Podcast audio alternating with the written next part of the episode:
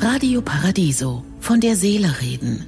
Der Kommentar mit Professor Dr. Klaus Dieter Müller. Unser Hauptstadtflughafen ist in Betrieb. Der BER Berlin-Brandenburg Willy Brandt ist eröffnet. Bei allen Beteiligten war die Erleichterung zu spüren. Von einem neuen Tor zur Welt sprach Flughafenchef Lütke Dahldrup. Der Bundesverkehrsminister von einem internationalen Drehkreuz und Berlins regierender Michael Müller von einem wichtigen Zukunftsprojekt.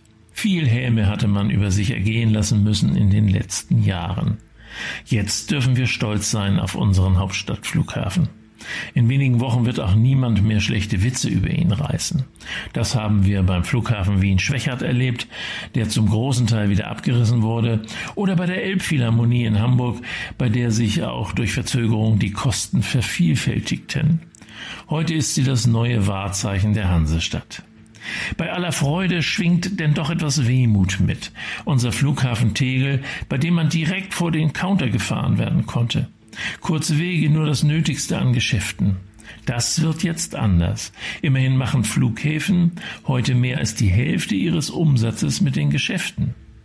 Für mich ist es nur lästig. Warum sollte ich in einem Flughafen überteuert Waren einkaufen? Nun gut, Tegel war wirklich zu klein und keine gute Visitenkarte mehr für die Hauptstadt.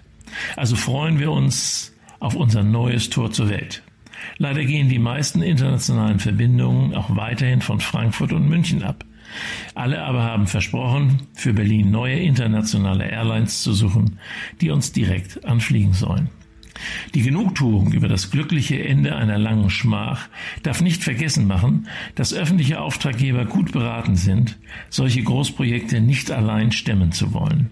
Da braucht es Generalunternehmen, die das können Persönliches Versagen bei Politikern und Managern kommen überall vor.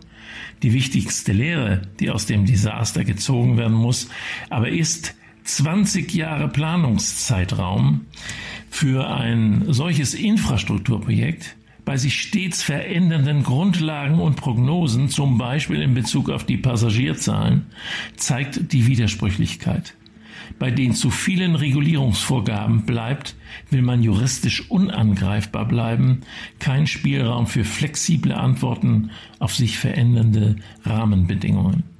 Ich wünsche Ihnen einen glücklichen Tag, aber bleiben Sie achtsam. Von der Seele reden mit Politik- und Medienwissenschaftler Klaus-Dieter Müller, Vorstand der Stiftung Christliche Werte leben. Alle Texte zum Nachhören und Nachlesen auf www.paradiso.de.